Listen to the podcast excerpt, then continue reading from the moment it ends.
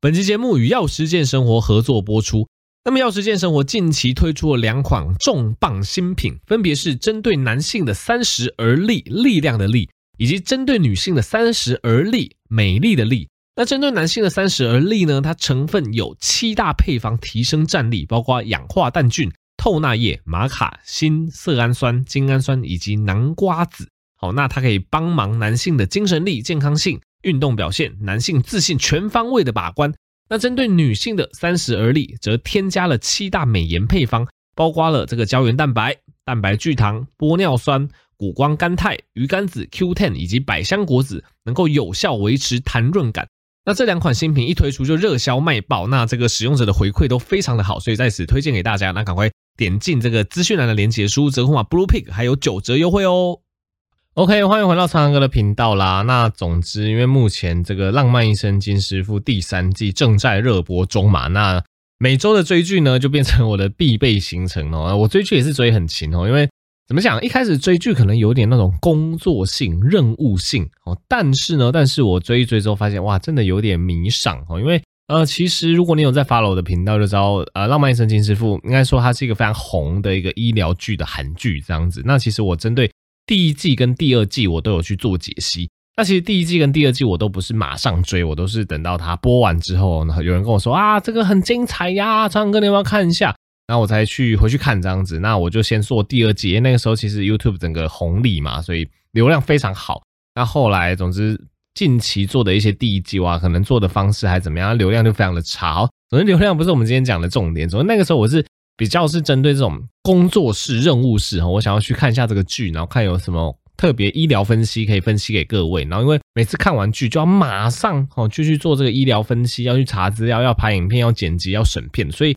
我一直对于就是看剧、追剧、做呃 reaction 这一件事情，呃怎么讲？我觉得已经有点多多少少变成我的负担哦，就就会让我觉得啊，这看剧变成是一个工作啊，好像没有休闲的那种成分在，所以。我就不知道哎、可能有点下意识的去排斥这件事情，也不能说排斥啊，可能就会觉得很忙哦，好累哦，不太想要做。所以这次《浪漫医生金师傅》第三季开播之前，我就在想说，我到底要不要追？我到底要不要那么怎么讲频繁的去发一些医疗 reaction 的影片？然后结果我后来的选择就是，我就没有去做 reaction 哦，但是我变成说我是在我的粉丝专业跟在 d c a r 上哈分享，就是。呃，看完这两部剧的一些心得跟里面的一些医学解析，诶，我发现其实这样子反应也还蛮不错的。简单来说，我就是把工作量比较大的，就是拍 reaction 影片这件事情，去转换成哦，就是写文章、写这个 blog 的形式去，呃，就转换成这样子。然后觉得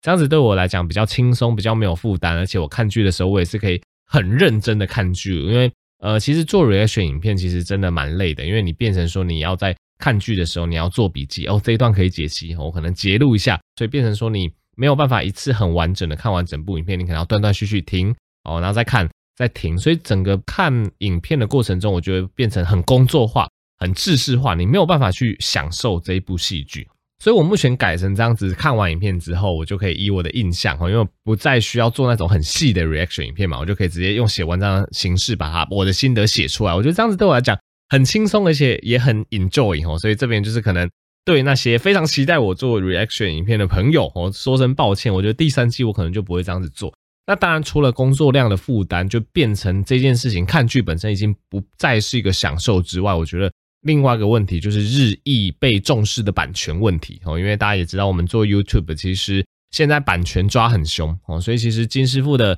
影片，呃，哪怕是 reaction 也好，哪怕是我之前尝试的，就是。利用那种呃，就是那种呃 中国干片，就是剪很多什么，注意看这个男人太狠了的一名的什么，这是一名男子叫做什么东西？就算利用这种形式，其实很多时候你做出来的影片，你已经很零碎的一段一段剪了，但是还是非常有可能会被版权侦测到哦。然后版权侦测基本上比较轻的话就不会有事情，但是你要你的收益哦要完全去给那个版权营运方就对了，就意思就是说。你做这部影片的所有的呃广告收益，你都是拿不到，都全部归就是金师傅的版权方，这是第一个比较轻的处罚方式。那第二个比较重的处罚方式，就会呃可能就是假设那个版权方真的看你不爽，他是可以可能抓你的影片，然后把你 ban 掉，哦，这被 ban 三次，你整个频道会整个不见哦。所以总之来讲，考虑到版权因素，考虑到做 reaction 影片的劳累度、心情度，没有办法享受呃这个剧本身的这件事情，所以就让我这次第三季的金师傅，我就没有做 reaction，我就用这个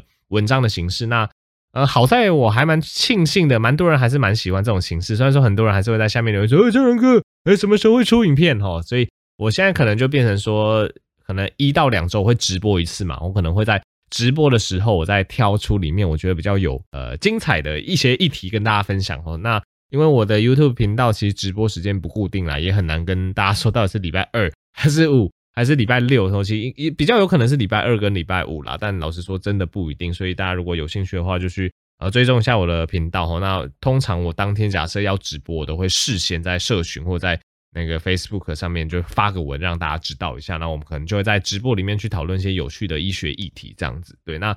总之很多人也都还没有看金师傅，我就不爆雷。那总之我就觉得韩剧对于一些灾难现场，对于一些急救现场，对于一些手术现场，哇，这个处理真的是非常的细腻哦，尤其是。最新的一集哇，那整个疼痛感呐、哇，整个手术的感觉，整个营救的感觉，我真的是觉得非常的巅峰哦。所以如果你真的对韩剧、对医疗剧有兴趣，可以去追这一部啊，这不是广告啦，也没有收业配，只是我觉得缺点就是这一部目前单纯就只上在 Disney Plus，所以如果说你是订 Netflix，你可能就变成说，你可你要额外订 Disney Plus 还是怎么样，你也可以等它全部都出了之后，你再订一个月的 Disney Plus，把它一次追完，我觉得也可以哦。总之是。蛮精彩的，好，总之就是我最近做医学科普的一个想法哈，分享给各位。那当然，我的门诊有在看一些减重嘛，那最近也是遇到有一些人哈，其实很多人会有这个迷思啦，哦，很多人都会觉得说自己减重减不下来，就是所谓的代谢太烂、代谢太差啊。有些甚至会跟我说啊，过了这个四五十岁，过了三四十岁，哇，代谢明显差很多呢。以前吃什么东西都不会胖，现在喝水就会胖，吸空气就会胖，有没有？我相信大家很多有听过这个理论，或者是你本身也是这样子想哦。那当然，其实关于代谢低的这个迷思，之前已经有做一部影片跟大家破解哦。现在也有越来越多文献去证实这件事情。那简单来说，吼，呃，反正给大家一记当头棒喝，就是假设你体重比较不容易控制，你瘦不下来，老实说啦，以现在医学研究成果。二十岁到六十岁这个区间的，不管是男性也好，女性也好，其实基础代谢是没有非常显著的变化的。哦，简单来说，如果你三四十岁、四五十岁瘦不下来，那你不要把你这个东西怪罪成你代谢差哦，因为其实现在研究可以越做越精密，我们现在就会发现说，其实呃，当然一岁到二十岁这一段期间哦，这个代谢会慢慢的增加嘛，当然儿童时候会有一些波动啦，哈，但是基本上二十岁。到六十岁哦，这个四十年间，其实你本身的基础代谢，意思就是说，你一整天躺在那边不动哦，可能就是只吃一些最基本维生的东西哦，这样子你一整天消耗的热量，二十岁的人跟六十岁的人是不会差太多的。但是到六十岁之后，因为六十岁之后，因为身体各种器官机能的减弱，所以的确研究发现，六十岁之后的人们哦，随着年纪的增加。他们的一些基础代谢、基础的消耗热量，其实是会慢慢下降的。所以，假设你真的要怪罪代谢太差导致你瘦不下来，那你可能要等到六十岁之后再来怪罪哦。其实二十到六十岁其实是没有发现这个状况的。那你就会觉得很好奇，哎，那苍蓝哥，你说哦，二十岁到六十岁代谢不会变差，那为什么很多人都所谓的中年发福？哈，因为很多人就是中年发福，三四十岁之后开始肚子嘛、啤酒肚嘛，通常有家庭嘛，哈，为什么会这样子？那其实最简单的原因就是，呃，大部分中年发福的人都是因为活动量越来越少，对啊，这个其实也很容易理解。我我在整间跟很多人这样子解释，大家也觉得哇，真的很有道理。因为你可以想想看，你十几岁那个国高中生到二十岁那个大学生，其实这段时间你的活动量是非常充足的哇，体育课就往外面跑，下课就往外面跑哦。那么这个到你大学的时候哇，有各种社团哦，那参加各种运动，就算你当时没有太明显运动习惯，你也会跟朋友就出去哈，夜冲、夜跑、夜唱，你整体活动量是很充足的哦。打电动完哦，可能起来生个奶，要出去外面宿舍外面买个东西，其实这个对你来讲都是所谓的活动量哦。可能有呃那种运动量非常充足的，也有可能运动量相对不充足。但是基本上你可以想象一下，你的大学生活在你进入职场、有了家庭之前，那个整体的活动量一定是比较高的。那当然，你这个活动量，不管你是走路也好、快走也好，或者你参加各种运动也好。它都会在加强你这个身体热量的消耗，那接下来你慢慢进入所谓的这个职场，哦，进入职场，大家开始当社畜了嘛，开始忙碌起来了哦。像我们医生就要开始值班，哇，整天都在医院，根本一天走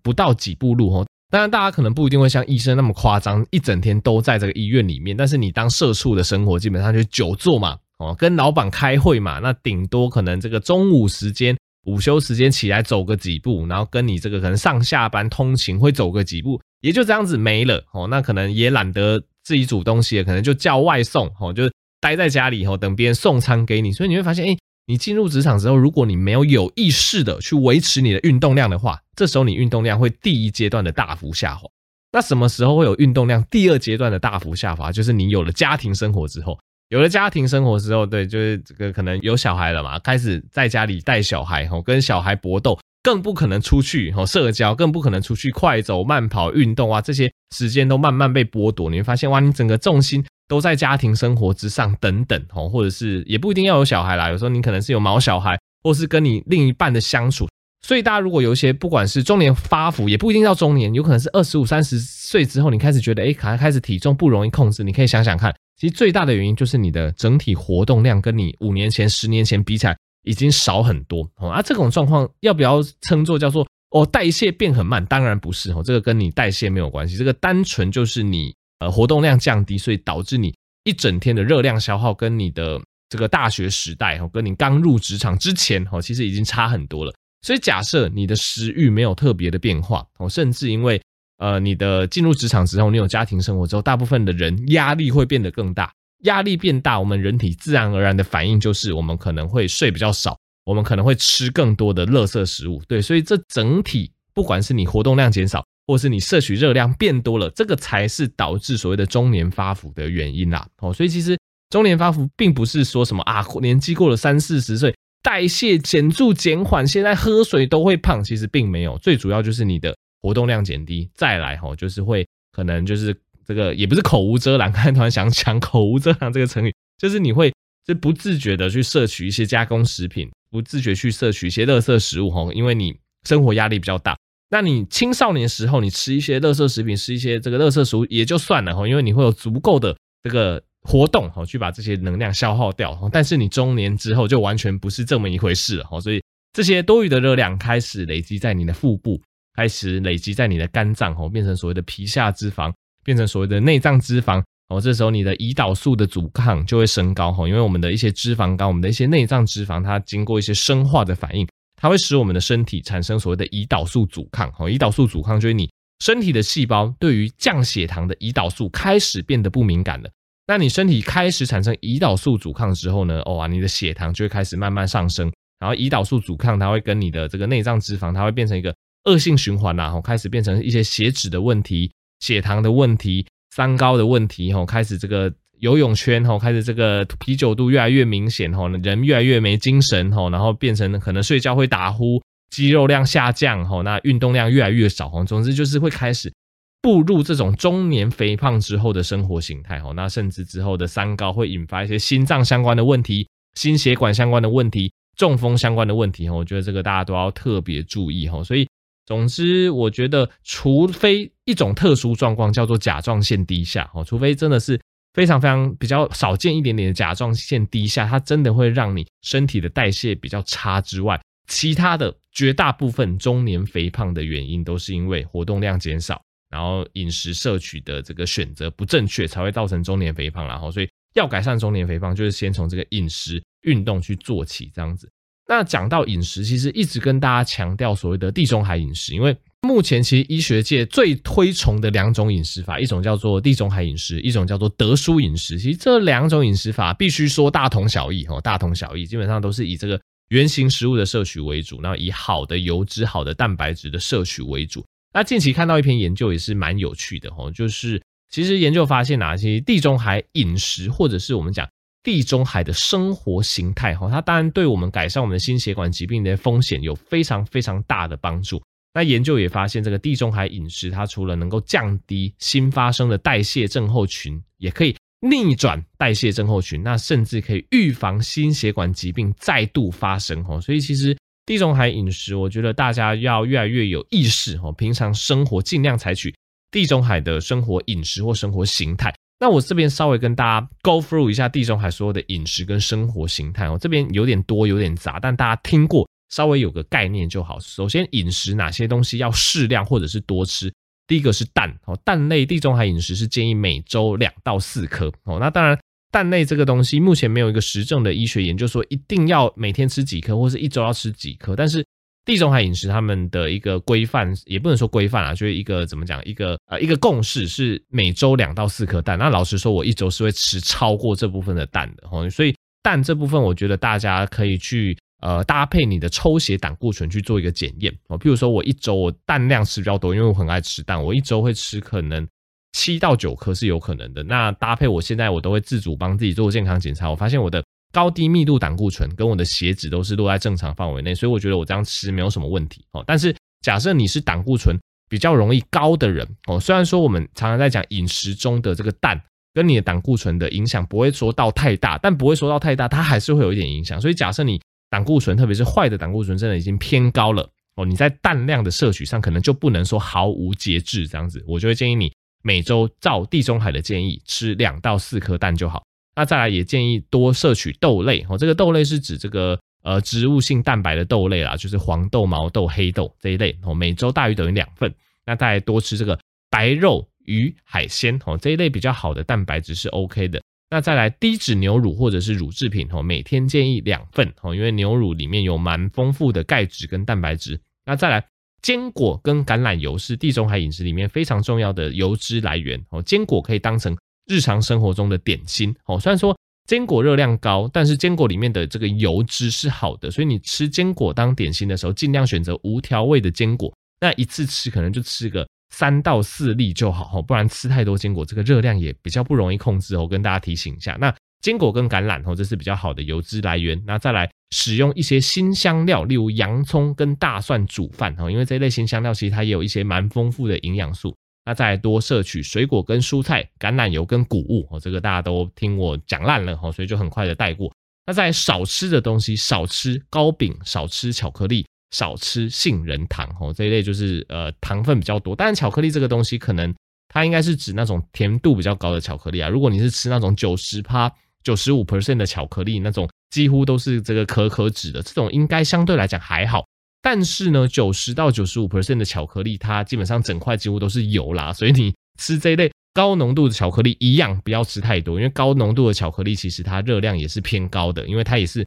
蛮多油。虽然说这个油应该是偏好油为主哦，总之巧克力就是适量就好。那再来就是少吃红肉，少吃加工肉，少吃马铃薯哦，因为这个是地中海饮食，他们是欧美的一些饮食方式，所以那边的人主要会以马铃薯当成主餐，所以。马铃薯对于当地来讲，虽然说它是原型食物吼，但是它也是偏比较精致的淀粉吼，所以马铃薯一样不要吃太多吼。所以以上讲这些是少吃的部分。那在其他地中海生活形态的部分，大家也参考一下。基本上这个生活形态，它建议你每天喝超过六杯水，或者是大于等于一杯茶哦，因为多喝水跟多喝无糖茶对我们身体有好处。那再来餐间可以适量的饮用一些葡萄酒哦，不要喝太多，因为地中海饮食其中一个点就是。葡萄酒可以适量摄取，但还是跟大家强调一下，以目前的一个新的一个研究的一个进展，发现总是酒类啦，你不用特别去摄取没关系，因为就算是葡萄酒这种对心血管可能比较没有那么差的酒类，其实发现它摄取多了，一样对你身体健康是不好的。所以葡萄酒可喝可不喝，如果要喝的话，就是酌量摄取就好。那再来限制盐分的摄取，因为吃太咸容易引发一些高血压等等的状况。那再来。建议你选用全谷类的食物哦，因为全谷类食物营养素比较高。那再来每周的零食哦，这个零食通常是指一些比较不健康的一些含糖的一些食物啦。每周零食不要超过两次。那再来要限制餐跟餐中间的点心次数哦，这个都跟热量的超标有关。那也要限制饮料中的糖分的摄取哦，这是你生活习惯的部分。那最后体能活动，他建议。每周大于等于一百五十分钟的运动，那你可以有睡午觉跟小睡片刻的习惯。那再来周间吼，每天的睡眠时间建议六到八个小时。每天看电视的时数吼，这 连这个都有规范哦。每天看电视的时数小于等于一小时，因为其实这很好理解，你看电视就是久坐嘛，除非你看电视的时候你铺个瑜伽垫吼，在上面做一些呃这个呃走路的运动啊，快走的运动啊，边走边看电视，或者是在这个呃跑步机上面看电视哦，可能就不受这个一小时时间的限制这样子。总之，每天看电视的时数小于等于一个小时，那再来闲暇的时候跟朋友的相处时间哦，这个 social 时间大于等于每周两个小时哦，因为发现这个 social 可能有助于这个你压力的一些减轻、压力的释放，可能也会增加你一些体能活动。当然，前提是就是你跟朋友 social 不要造成你高压力的状况啊，因为高压力可能也会引发一些血压高等等的状况。但假设是你跟朋友 social 是开心的，是舒压的，他建议你每天要大于等于两个小时。那在团体运动哦，团体运动可能是一些，比如说学一些舞蹈啊，哦，总之一些团体运动，他也建议你大于等于两小时哦。这个是在一些生活形态的部分。那总之我上面讲到非常多点嘛，每一点都是一分。那研究就发现说，你这个地中海的特色分数越高哦，这个高是等于大于十三分的意思哦，大于十三分叫做高，中等是十二到十三分，小于十二分是低。研究就发现，这个地中海的这个特色分数越高，哇，你新发生的代谢症候群的机会就会越低哦。而且原本有代谢症候群的人，也越有机会可以去逆转代谢症候群哦。所以这个不管是地中海还是德叔的饮食的生活习惯跟形态，这个是节目中常常不断在提醒大家的。所以你日常生活中在饮食，在一些做一些静态活动、动态活动的时候，你就可以稍微把这个地中海的生活形态加进去里面哦，多动哦，然后少吃一些。所以超加工食品哦，就会让你的生活越来越健康。因为其实也想到一个议题啦，我们现在人均的寿命越来越长哦。今天看到一个报道是说，台湾人的人均寿命哇，现在已经平均寿命已经可以活到八十岁，是非常的高。但是研究也发现说，哇，这个平均的失能的时候的活着的时间有到七年那么久哦。所谓的失能的活着时间，这大家是最不想要遇到的。意思就是说，你可能只能躺床，你可能活动不良，你只能坐轮椅，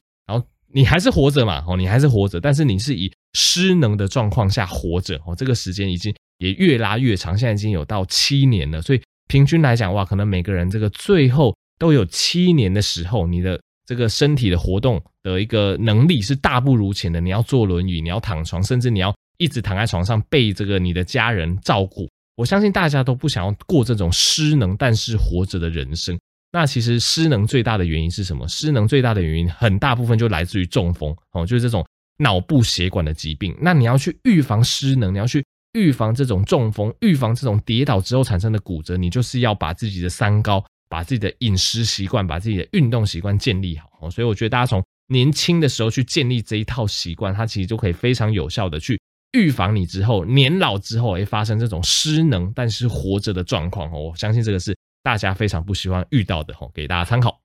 OK，那今天最后一个硬知识来跟大家非常简短的科普一下乳癌的治疗，因为现在乳癌的发生率吼，因为筛检的关系，也不是说乳癌呃，因为我们可能生活形态不正常来讲，乳癌发生的数越来越多，倒不是因为这个原因，而是因为筛检越来越盛行哦。因为现在可以做这个乳房摄影嘛，那有些这个女性也会自主去做一些乳房超音波的一些检查，就可以在非常早期的时候发现乳癌吼。所以会发现说，哎，这个乳癌的发生率虽然说提高了吼，但是大部分新发现的，哎，好像都比较偏初期。那初期又算非常好治疗的一个疾病哦，所以这这边跟大家分享一下乳癌的相关治疗方式。那我这边引用一下台北市立联合医院仁爱院区内科部部长跟血液肿瘤科主任哦，这是郑气峰医师他的一个说法。总之，乳癌分成很多种所谓的亚型，像什么 HER2 阳性。荷尔蒙阳性啊，什么 ER/PR 之类的三阴性等等，那这个我们之前在一些乳癌的影片里面都有讲过。那其实乳癌吼，第一期到第三期都属于相对早期的，治愈机会其实都偏高，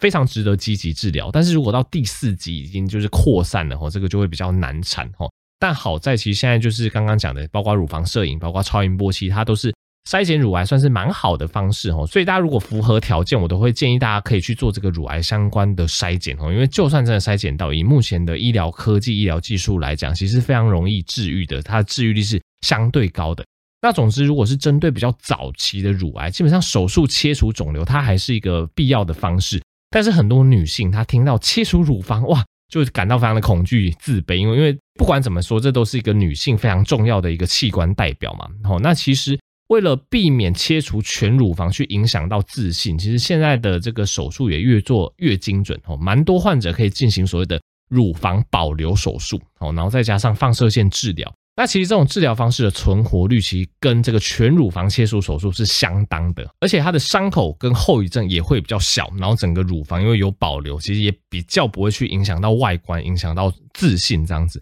那当然除了手术哈，因为其实现在对于癌症的治疗方式非常的多，我们还可以看这个患者的肿瘤特性、肿瘤大小，或者是手术的方式，然后去加入其他的，例如说像荷尔蒙疗法、化学治疗或放射线治疗来当做辅助性的治疗。那这一类辅助性治疗可以视它治疗的时间点哦，分成所谓的术前辅助性治疗或者是术后辅助性治疗。那在术前辅助性治疗，当然就可以术前缩小肿瘤嘛，那就可以增加乳房保留的机会。那术后的这个辅助性治疗，可以透过这种治疗方式来消灭肉眼没办法见到的细微转移哦，降低乳癌的复发可能。那让患者去延长这个没有疾病的时间，换取更好的生活品质。那我这边稍微讲一下术前辅助性治疗哈，通常术前辅助性治疗是在手术之前用化学治疗去搭配标靶药物哦，让肿瘤先缩小。那肿瘤缩小之后呢，其实就可以缩小手术的范围哦，对于患者维持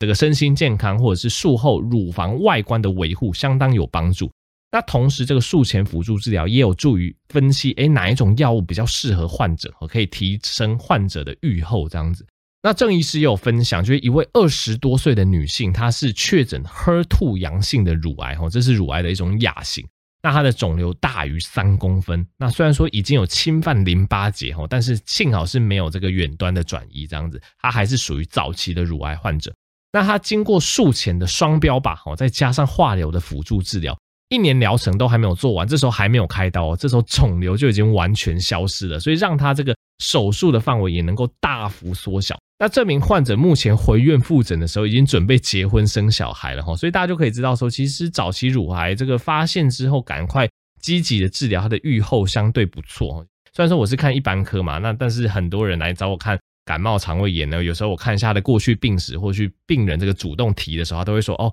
我的乳癌已经治疗完了，现在就是在追踪的状态。其实你会发现，哎，其实真的蛮多，就治疗之后持续追踪，目前都没有复发，所以它整体的预后。在早期筛检出乳癌的状况下是非常的好的，所以也是鼓励大家可以去多做这一类乳癌相关的筛检，这样子。